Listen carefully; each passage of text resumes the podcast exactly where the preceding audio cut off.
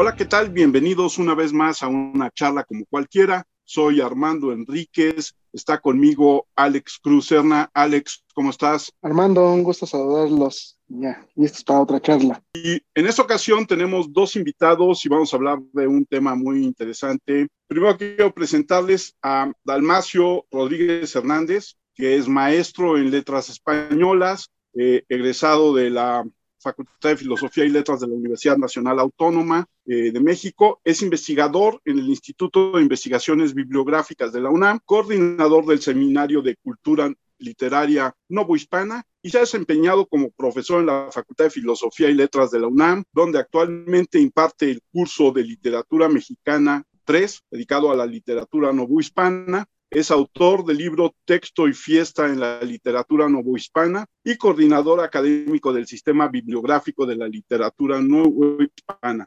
También ha publicado varios artículos en memorias, en congresos y revistas especializadas. Su línea de investigación es la recepción crítica de Sor Juana Inés de la Cruz, la historiografía de la literatura no hispana y la literatura panegírica en celebraciones públicas del periodo novohispano, así como la bibliografía crítica de la literatura novohispana y actualmente es coordinador en la Hemeroteca Nacional. Dalmacio, muchas gracias. Bienvenido al podcast. Contrario, Fernando, es un gusto estar con ustedes. Y también está con nosotros Daniel Ciprés, que es licenciado en biblioteconomía por la, Escuela Nacional de Biblioteconomía y Archivonomía. Cuenta con maestría en bibliotecología y estudios de la información por la Universidad Nacional Autónoma de México. Actualmente se desempeña como jefe del Departamento de Servicios de Información en la Hemeroteca Nacional de México. Además, imparte en modalidad a distancia la asignatura de prerequisitos, fundamento de los servicios de información para aspirar del posgrado en bibliotecología y estudios de la información. Bienvenido, Daniel, ¿cómo estás? Muy bien, muchas gracias por la oportunidad que nos está dando en su espacio. Mi primera pregunta para los dos es, ¿por qué llegaron a la Hemeroteca Nacional? Como le leíste en mi pequeña semblanza, ¿eh? soy investigador del Instituto de Investigaciones Bibliográficas y poca gente sabe que este Instituto de Investigaciones coordina, administra tanto a la Biblioteca Nacional como a la Hemeroteca Nacional de México.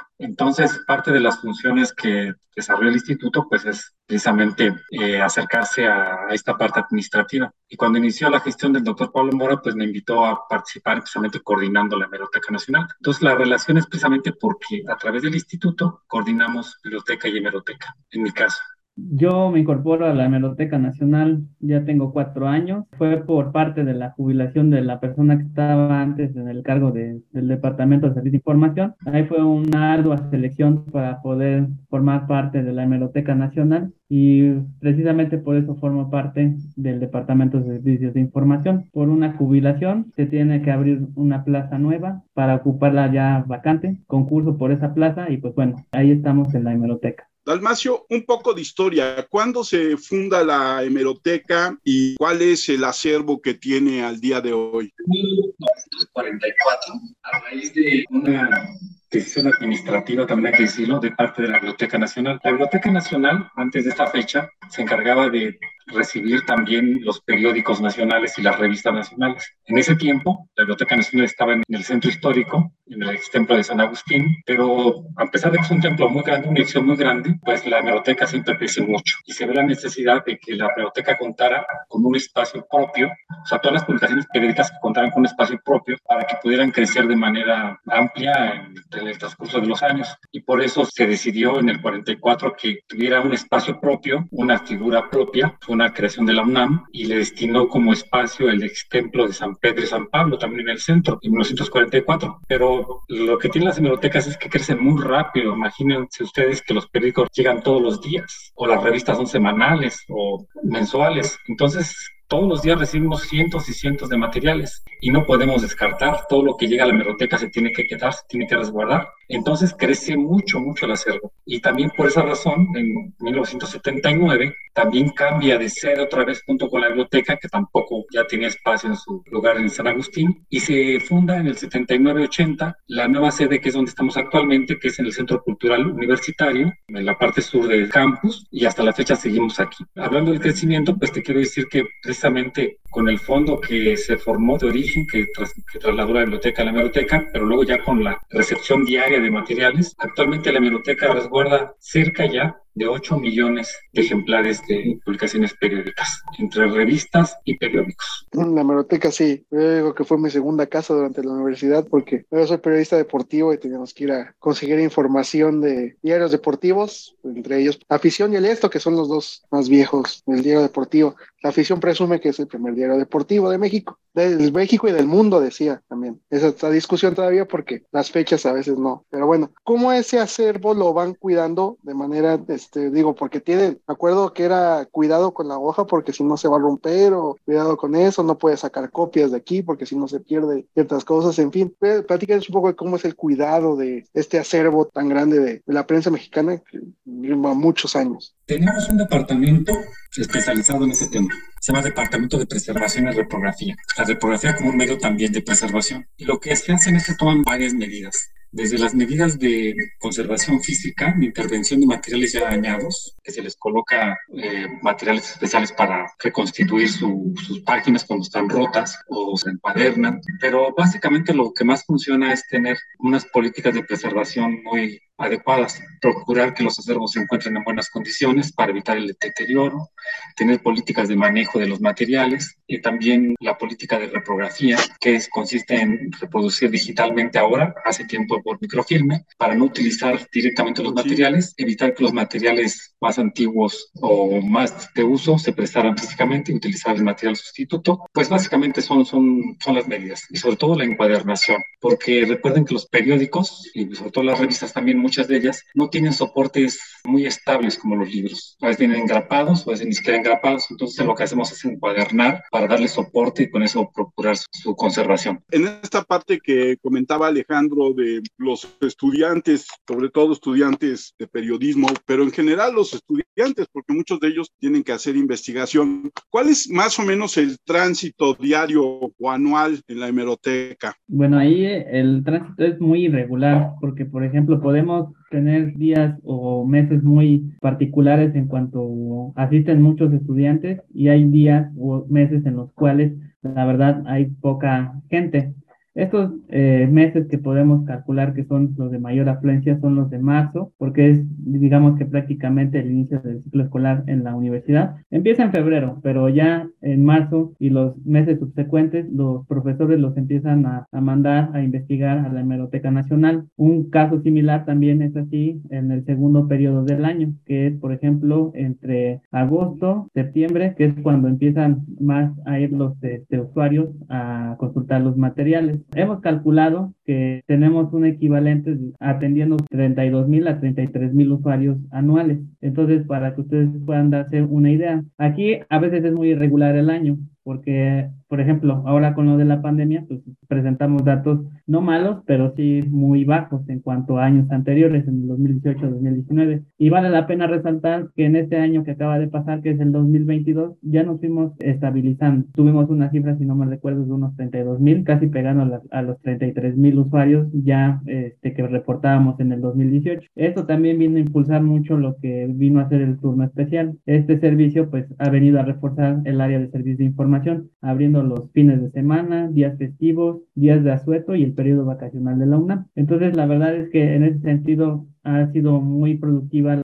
el desarrollo del trabajo en servicio de información y ha dado muy buenos resultados. ¿Cuál es la, el periódico más antiguo que tiene la hemeroteca? Registrado, tenemos el de 1726, si no me recuerdo, esta me va a corregir el maestro Dalmacio, de manera original, pero el primer periódico que tenemos es el de 1722 de manera en facsimilar. Ese es el primer periódico que ha existido en la Ciudad de México, que es la Gaceta de México, y tiene la fecha del primero de enero de 1722 22, pero les vuelvo a comentar, es un similar. Originalmente a partir de 1726 es cuando creo ya lo tenemos en formato original. El año pasado a mí me llamó mucho la atención hacia finales del año pasado que ustedes organizaran una exposición, la verdad, sui generis, para esta seriedad con la que muchas veces desde fuera vemos las instituciones que estuvo dedicada a la presencia de los platillos voladores en la prensa mexicana. ¿Por qué hacer una exposición de este tipo? Y yo sé, porque yo fui y vi mucha gente en la hemeroteca que no les debe haber ido mal, nada mal en el tránsito de personas durante esa exposición. La idea fue precisamente no vernos tan solemnes ya en las exposiciones, porque los usuarios que tiene la Hemeroteca Nacional, según un estudio también de usuarios que aplicó el maestro Ciprés hace tres años, pues nos revela los datos de manera contundente. Tenemos público muy heterogéneo de investigadores de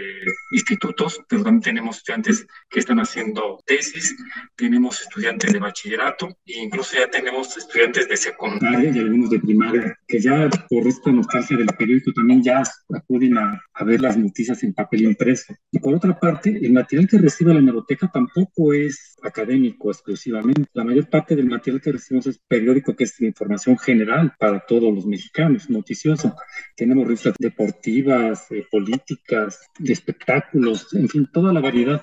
Entonces el acervo es diverso y el público también diverso. La pregunta es por qué nosotros hacemos exposiciones solamente dirigidas a los académicos. Y también es así que la exposición también surgió por iniciativa de un usuario, un usuario que tenía muchos años consultando la hemeroteca con el tema de ovnis. Se podría hacer una exposición y dijimos, ¿por qué no? Realmente lo que estamos buscando, atraer otros públicos, responder a las necesidades del público. Y esa fue la razón por la cual decidimos tomar este tema, que por otra parte se nos es un tema de gran impacto social, de gran interés social, por lo polémico que es, pero también por lo que representa para el, imaginario social. Pero es que eso, eso hablamos un poco de eso. ¿De qué año a qué año tomaron en cuenta las publicaciones? ¿O están muy separadas de años? ¿O es un año en específico en continuación de publicaciones de ovnis en los periódicos? Bueno, aquí lo interesante es que coincidía con 125 años de noticias, de, la, de noticias sobre el fenómeno ovni. Entonces, desde la primera que se tiene registrada, de 1897, también me corrige si me equivoco, hasta la fecha, fue como 125 años. Y como tenemos publicaciones del siglo XIX, desde el siglo XVIII tenemos publicaciones periódicas, pues se puede tener esta noticia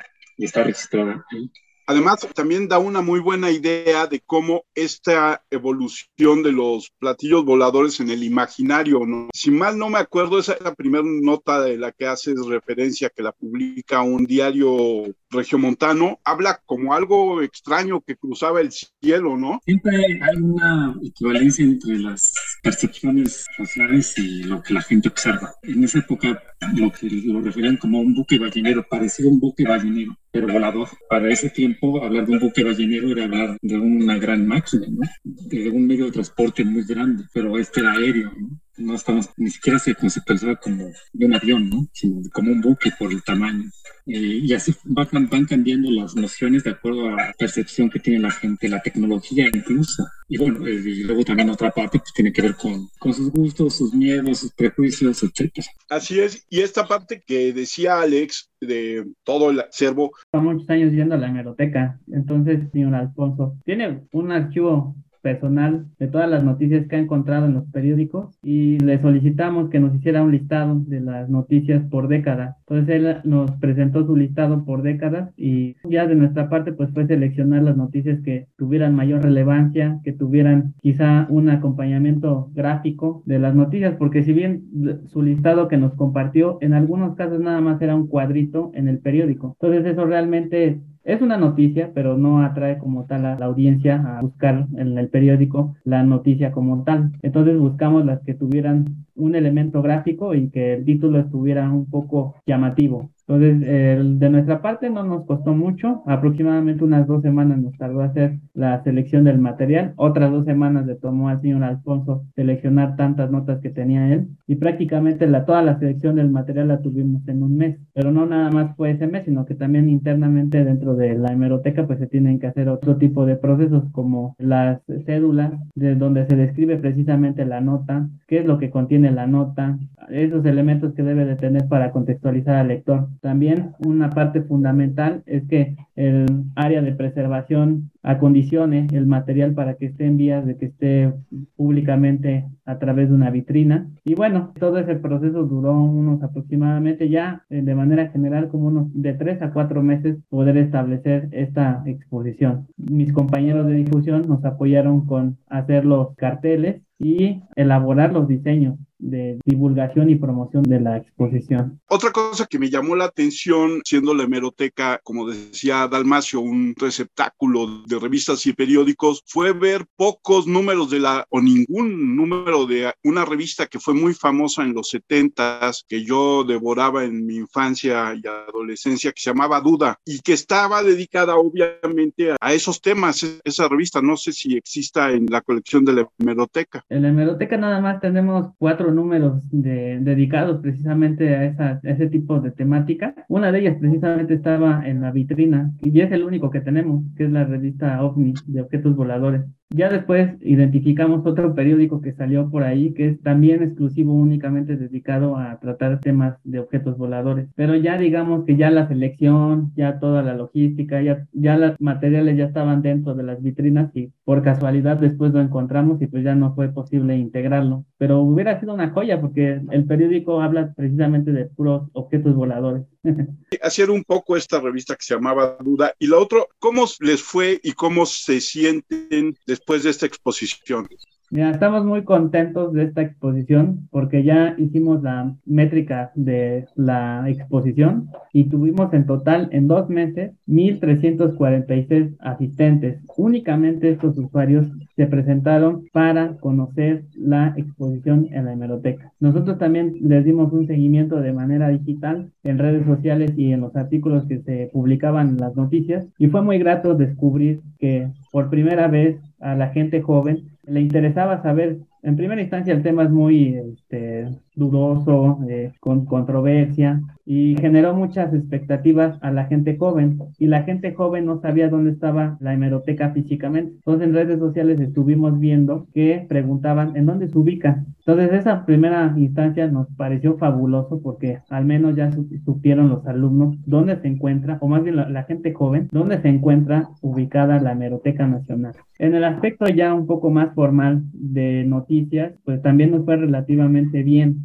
tuvimos la divulgación de 41 notas en periódicos digitales, salimos en dos estaciones de radio y una en canal de televisión. El alcance que se tuvo fue en 16 páginas de Facebook, 5 videos en YouTube, dos páginas de Instagram y dos podcasts. Ya con este pues sería el tercero. En lo que corresponde a los medios de comunicación de YouTube, también nos fue muy bien porque tuvieron aproximadamente 6.205 reproducciones los videos donde aparecimos. Especialmente el que tuvo mayor difusión, sin lugar a dudas, fue el de Fernanda Tapia y también quien nos apoyó mucho en la divulgación fue Jaime Maussan a través de sus canales de comunicación. Aparecimos en la televisión y aparecimos en sus dos canales de YouTube. Nos sirvió bastante para, para posicionar muy bien a la Hemeroteca Nacional y la verdad es que nos dio muy buenos resultados. Tanto es así que se tuvo una mesa redonda científica donde se hablaba precisamente de la vida en el universo mirada desde la ciencia y las artes, donde pues se tuvo la participación de distinguidos académicos y científicos de la UNAM. Ese la verdad estuvo sorprendente la presentación, es una de las mejores presentaciones académicas a las que he ido en mi vida y pues la verdad nos dio muchas satisfacciones esta posición tanto en lo, digamos que en lo fuera de común, que es ver muchos chavitos, muchos familiares yendo a ver la exposición, hasta desde la parte científica, fuera a la, a la entidad bibliográfica, porque no es tan común que vayan científicos a una entidad que se dedica precisamente a la bibliografía o a la investigación de la bibliografía. Entonces, la verdad, nos ha traído muchos buenos resultados. Yo les voy a contar a ti ya, Dalmacio, cómo me enteré de la exposición, porque entre mis gustos culposos está buscar en internet podcast o programas que hablen de ovnis y estas cosas, esto para oír mientras estoy trabajando o para tenerlos por lo menos de ruido y me van llamando la atención con algunos datos, pero yo, yo estoy haciendo otras cosas. Y en un programa español que se llama La Rosa de los Vientos, uno de los eh, participantes dijo, y en México están preparando una exposición gigante en la Hemeroteca Nacional sobre los platillos voladores. Ahí fue donde por primera vez me enteré de trabajo que estaban haciendo con esta exposición y pues obviamente ya lo busqué directamente en la página de la hemeroteca, vi que era cierto porque con esas cosas siempre hay que dudarle, ¿no? Y pues me fui a la hemeroteca. Y entonces, curiosamente, el día que yo estaba en la hemeroteca,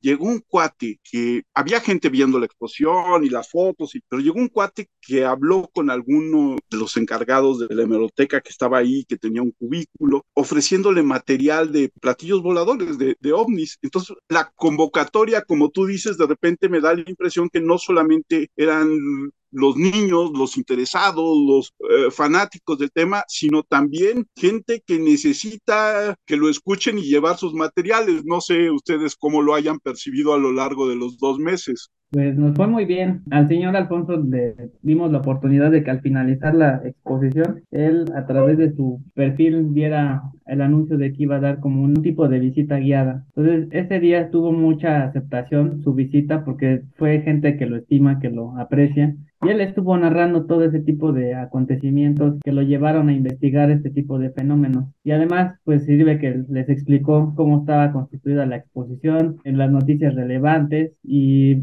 se hizo una armonía muy bonita. Ahí también con personas que fueron. De nuestra parte, iba personas que precisamente les interesaba bastante el tema pero sinceramente nosotros como yo no me considero un experto en la materia, yo sinceramente le comentaba que esa exposición había salido del señor Alfonso, que nosotros lo habíamos discutido y que nos parecía una idea excelente que se difundiera en la hemeroteca, pero que la persona ideal para poder expresarle sus inquietudes pues era el, mismo Alfonso Salazar. Entonces le dimos su crédito al señor Alfonso y pues en algunos casos ahí se compartieron materiales entre los bibliotecarios, la gente que asistía a la exposición y pues a la gente que no conocía nada del tema. ¿Alguna de las publicaciones, bueno, de tantas publicaciones que se ha hecho, alguna fue primera plana o solamente eran algo como de relleno en alguna sección de, del periódico? La primera por la naturaleza del periódico fue puro texto, fue una primera plana y si le daban la vuelta venía más información, que es la de 1897, que salió primero que vislumbró en en Austin, Texas, y después, si le dábamos la vuelta, aparecía que eh, el objeto se había identificado también en Monterrey. Esas, digamos, que son las noticias que no obviamente no tenían un apoyo gráfico, pero de ahí en fuera buscamos algunas que tuvieran como ente esta noticia que se pudiera identificar a través de un medio gráfico. Entonces, si no mal recuerdo, fueron como unas cuatro portadas en las cuales se vislumbraba fotografías y una nota que se relacionaba con la fotografía. Las otras sí fueron ya al interior de, de la publicación. En el sentido mismo del que va la pregunta de Alex, yo me acuerdo que hace algunos años alguna periodista publicó una recopilación sobre el fenómeno y los que escribían sobre el fenómeno. Y daba los años 60, sobre todo, si mal no me acuerdo, de 66 a 68, como una época de una gran oleada de información sobre platillos voladores y había incluso unas fotografías muy buenas en su libro de gente esperando que llegaran platillos voladores en el Ángel de la Independencia. En la investigación notaron que en alguna época había más vistas que en otra época. Sí, sin lugar a dudas en algún momento les comentamos, tanto el maestro Dalmacio como su servidor no somos expertos, pero con las pláticas que hemos tenido con el señor Alfonso Salazar, nos comentó que una oleada muy importante aquí en la Ciudad de México fue la oleada de los 40. En esa oleada de los 40 se vislumbró, no nada más en la Ciudad de México, sino en varias partes de la República Mexicana, estos objetos que no se pudieron identificar. No eran uno, no eran dos, sino que sí eran varios objetos que se podían identificar en el cielo. Bueno, no se podían identificar son objetos no identificados, pero valga la redundancia, pues son objetos que se vislumbraban en el cielo. Y esa es la década más prolífera que ha vivido aquí el país. Sí, pero se mantiene siempre. También es una cuestión de cómo ese tipo de noticias va arraigando, va penetrando en, en la población y se va haciendo recurrente. No cobra páginas eh, primeras planas, pero se vuelve recurrente. Entonces, cada que hay un avistamiento importante, casi siempre ya lo registran los periódicos. Cuando hay noticias de Estados Unidos, también suelen retomarse. Entonces, digamos que al principio son muy esporádicas. La noticia del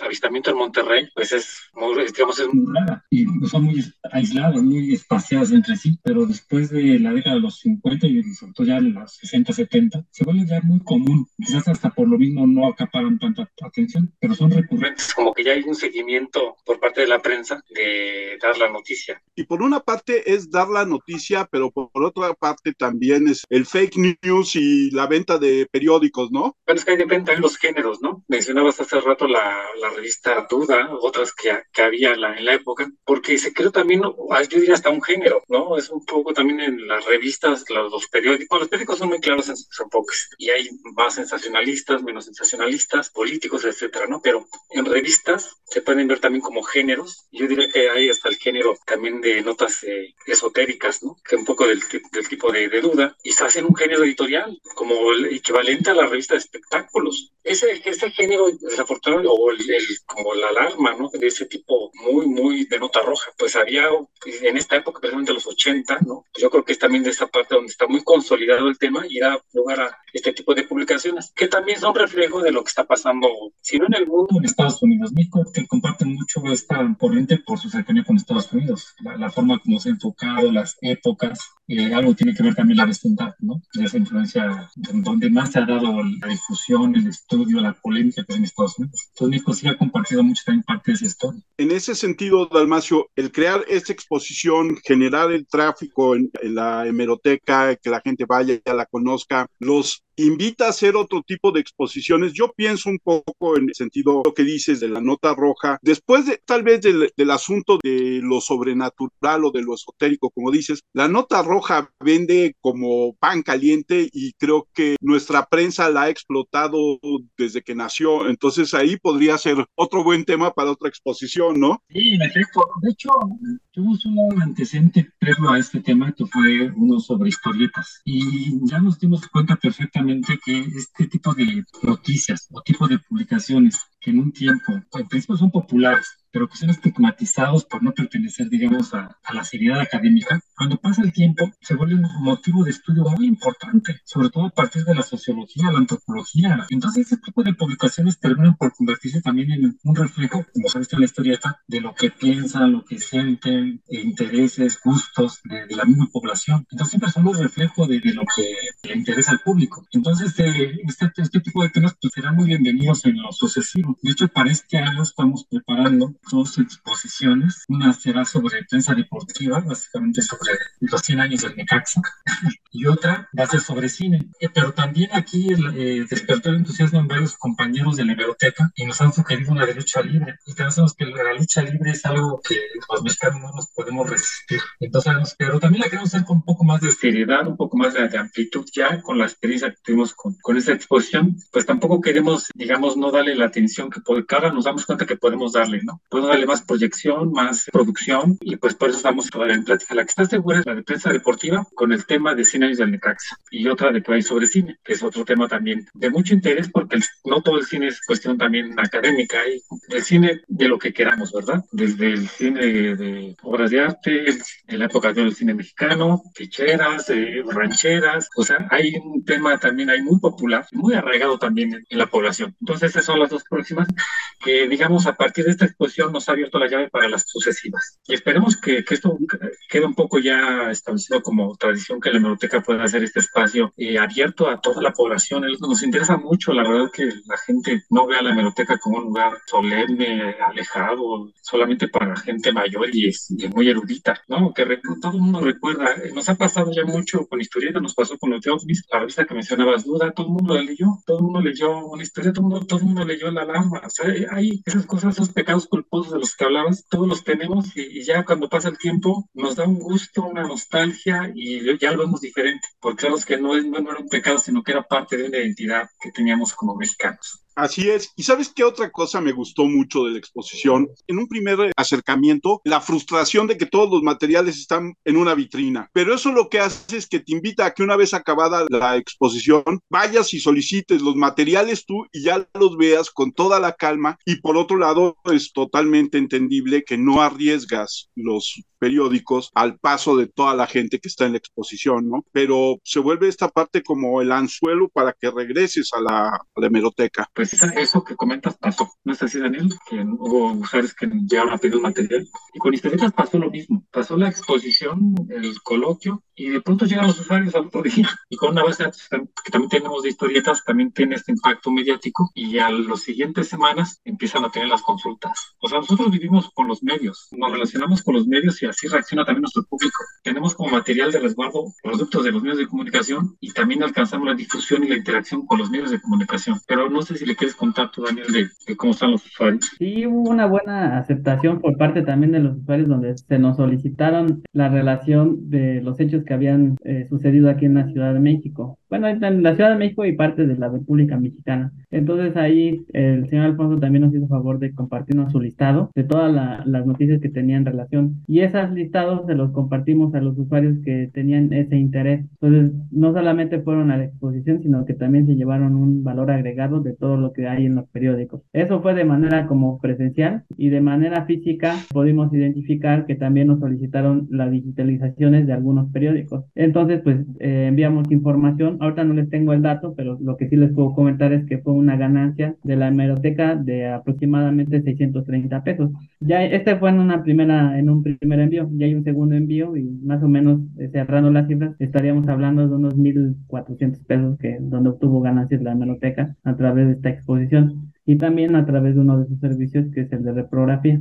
Y en, ese mismo sentido, yo les preguntaría a los dos, ¿cómo va la digitalización del acervo de la hemeroteca y cuáles son los principales problemas que enfrentan en esta digitalización, que por un lado ayudaría a que no haya desgaste en el material original? El problema siempre son los recursos económicos. La digitalización, quiero comentarles que es muy cara, no es un proceso que sea barato. Se han hecho cálculos más o menos, pero una imagen, cada imagen puede tener alrededor de un costo básico de base de 10 pesos, pero si aumentamos todo lo que incluye el proceso completo, o sea, desde que se saca el material del acero, se registra, etcétera, etcétera, puede duplicarse su costo. Entonces, si hablas de mil imágenes, cien mil imágenes, un millón de imágenes, estás hablando de cantidades muy, pero muy grandes. Y también es un proceso que es tardado. Lo más, curiosamente, lo que la gente no sabe es que en el proceso de la digitalización, lo más rápido es que pase el escáner sobre la página.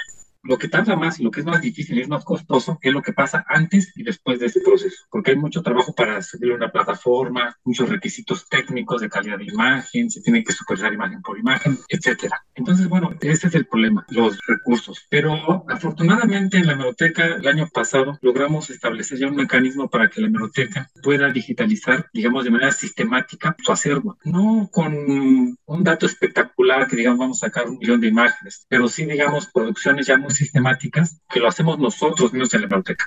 Aquí toda la biblioteca se involucró, departamento de catalogación, servicios, preservación, donde se hace la reprografía, y tenemos una plataforma que es la Biblioteca Nacional Digital, que tiene aproximadamente, ya ahorita tiene más de 8 millones de imágenes y la idea pues, es ir aumentando y mil títulos digitalizados. La ventaja que tenemos ahora, justamente que ya conocemos más a nuestros usuarios, es que podemos ir haciendo digitalizaciones focalizadas. Sabemos que una revista se consulta mucho, la digitalizamos. Un tema, atendemos el tema. No hacer una digitalización de la A a la Z o de 1722 a 2022, sino hacer ya de acuerdo a más necesidades de información. Yo también quiero decirles que precisamente uno de los planes de este año, justamente atendiendo a estas necesidades de información, es que vamos a empezar a digitalizar la afición. Aquí también quiero hacer una aclaración de los otros obstáculos que hay en la digitalización. Tenemos que enfrentarnos mucho a los derechos de autor. México es un país que tiene una ley muy dura al respecto para nosotros que somos que nos gusta difundir, porque marca 100 años de reserva en los derechos de autor. Entonces, los que son antes de 1723 ya están libres de derecho, no, hay problema para que circulen en la red, pero los que no, sí, sí tenemos que tener cuidado, ¿no? Obtener la autorización o solamente que se puedan consultar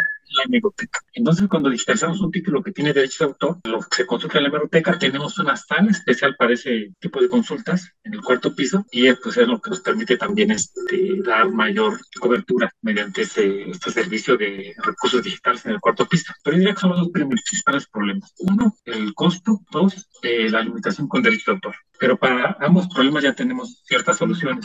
Uno, digitalización propia y segundo, pues tener recursos solamente de consulta en sitio. Y en ese sentido, ¿a ustedes les llegan diariamente todos los diarios que se publican en el país? Teóricamente nos tendrían que llegar, pero no sucede así. O sea, nosotros nos regimos por una figura jurídica que se llama depósito legal. El depósito legal es una obligación que tienen, obligación me refiero porque estuvo regulada por un decreto presidencial que actualmente está regulada por una ley que la Ley General de Bibliotecas. Entonces, una obligación que tienen todos los editores que producen publicaciones periódicas de entregar dos ejemplares impresos y si tienen ejemplar digital, entregar un ejemplar digital. Lo que pasa es que no todos cumplen con la ley. Ese es un problema. Y digamos, esta ley que, de la que hablo ahorita apenas se aprobó en el 2021 y resulta que los muchos editores ampararon, eh, se metieron una nueva iniciativa a la ley. En pocas palabras, la ley está atorada. No hay un reglamento, está la ley, hay nueva para cambiar la ley y no hay reglamento. Entonces, esto ha detenido mucho la, el flujo constante. Pero cuando esto ya se desatore,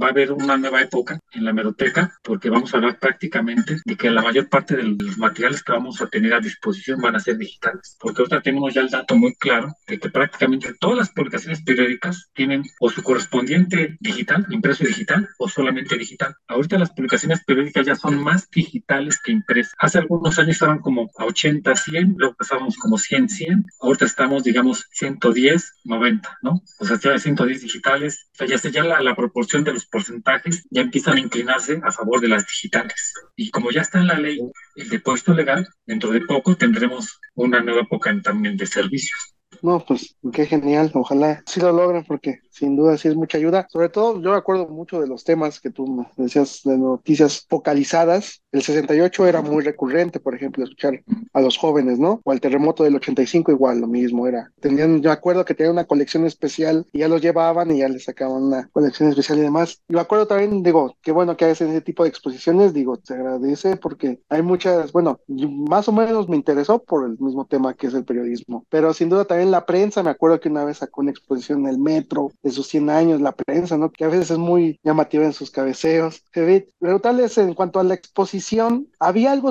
de Tamaulipas? Porque bueno, de ahí se maneja todo este embrujo que tiene la ciudad, que si el mar, que si la zona, nuestra zona 40, no sé. ¿Había publicaciones o de plano no, no tomaban en cuenta ese estado que tiene el estigma de que hubo ovnis o que hay ovnis, por eso no llega al mar, ¿no? No, sé si recuerda, y lo que sí recuerdo, bueno, es que es un dato que también los especialistas de, ovnis dicen que en el norte es donde más hay, en la parte de Sonora. Sonora, Chihuahua, que, eh, Baja California, que eran las zonas de entonces no dudaría que también Tamaulipas para hacer la franja completa, que zona, entonces dicen que en, Sonora hay una parte, pero súper, súper recurrente de avistamiento. Pero tú recuerdas, Daniel, si de Tamaulipas. Recuerdo que había una de Tijuana, pero de Tamaulipas no, no recuerdo que hubiera una. No, perdón, dije Tamaulipas, no, Tampico, era Tampico. O sea, bueno, sí, Tamaulipas, sí. Esa era la ciudad que, en el norte sí es más, interesante. Y me quedo pensando por lo que decías, Dalmacio, en el norte son más platillos voladores porque están más pegados a los norteamericanos y en el sur son más hechos sobrenaturales como cheneques, aluches y seres fantásticos, ¿no?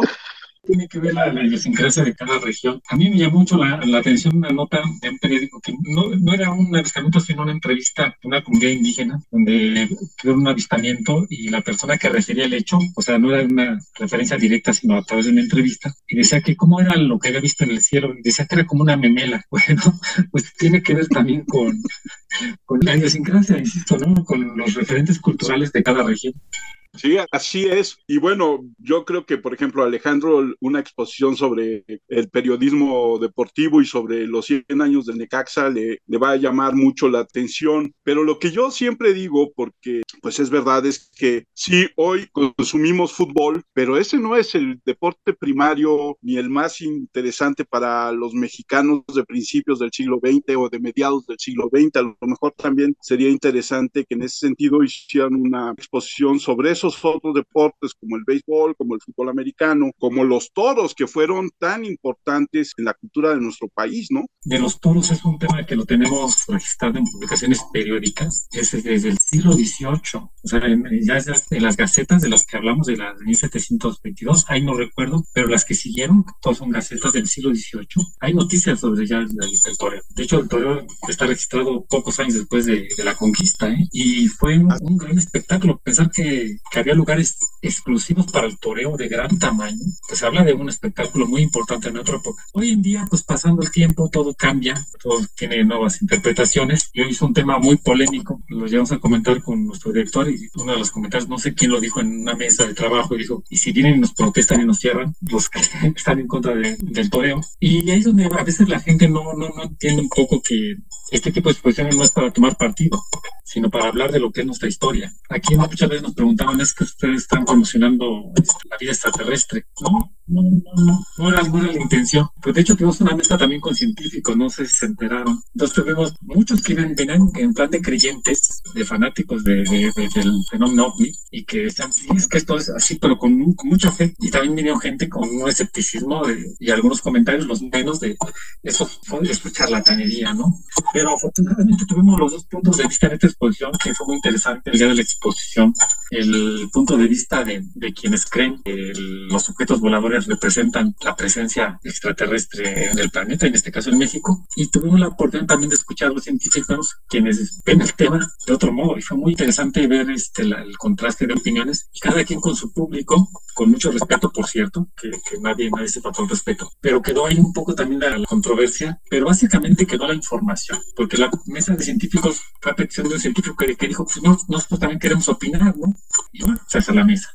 Y se hizo la mesa y estuvo muy interesante. Y además, en esta parte, como tú dices, se crea la polémica, se crea un espacio de diálogo y de discusión y me hace pensar en lo que decía Salvador Dalí, mientras hablen de uno, aunque hablen bien, ¿no? Entonces, esto genera que la gente vaya a la hemeroteca y la vea y tenga otras reacciones. Y sí, a lo mejor los toros es muy controvertido, pero sucede lo mismo. Va a haber quienes hablen bien, quienes hablen mal, pero van a hablar finalmente de la hemeroteca, ¿no? Sí, yo, yo creo que nosotros convivimos con, mucho con los, los, medios de comunicación y reaccionamos y nos comportamos como los medios de comunicación. Por eso muchas veces estamos al día, porque pues somos parte de esa familia. Eh, lucha libre por ahí anda también, entonces estaría muy, muy padre. Siendo que desde que nació la afición, la afición mucho espacio, sobre todo primeras planas de máscara contra máscaras y demás ahí. Oye, además tiene muy buen acervo también ahí en la hemeroteca de la revista Box y Lucha, que también sí, ese yo sí la citaba bastante. Esa y había otra, creo que era Halcón y Ring. Lo curioso de la afición es que no tiene fotos y el esto cuando nació sí tiene fotos.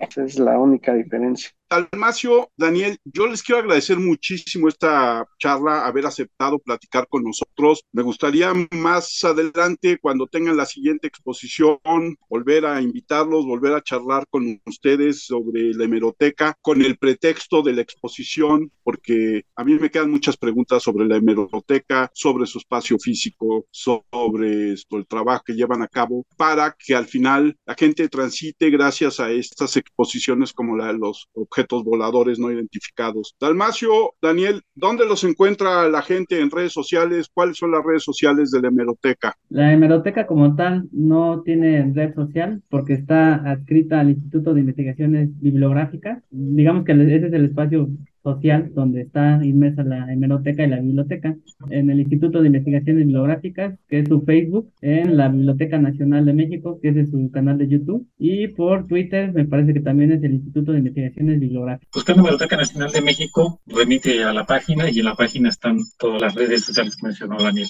Alex, tus redes sociales. Sí, eh, mi Twitter es arroba 512-Alex. Yo soy Armando Enríquez, a mí me encuentran en Twitter como arroba cernícalo. El Twitter del podcast es arroba charla cualquier uno. Nuestro correo charlapodcast1 arroba gmail.com y nuestro WordPress charlacualqueira.wordpress.com. Muchas gracias, Dalmacio, Daniel, muy agradecido de esta plática. Nos hacen ver la hemeroteca de otra forma y tener en cuenta que existe. Esperamos pronto volver a platicar con ustedes. Gracias a todos nuestros escuchas. Nos escuchamos la siguiente semana.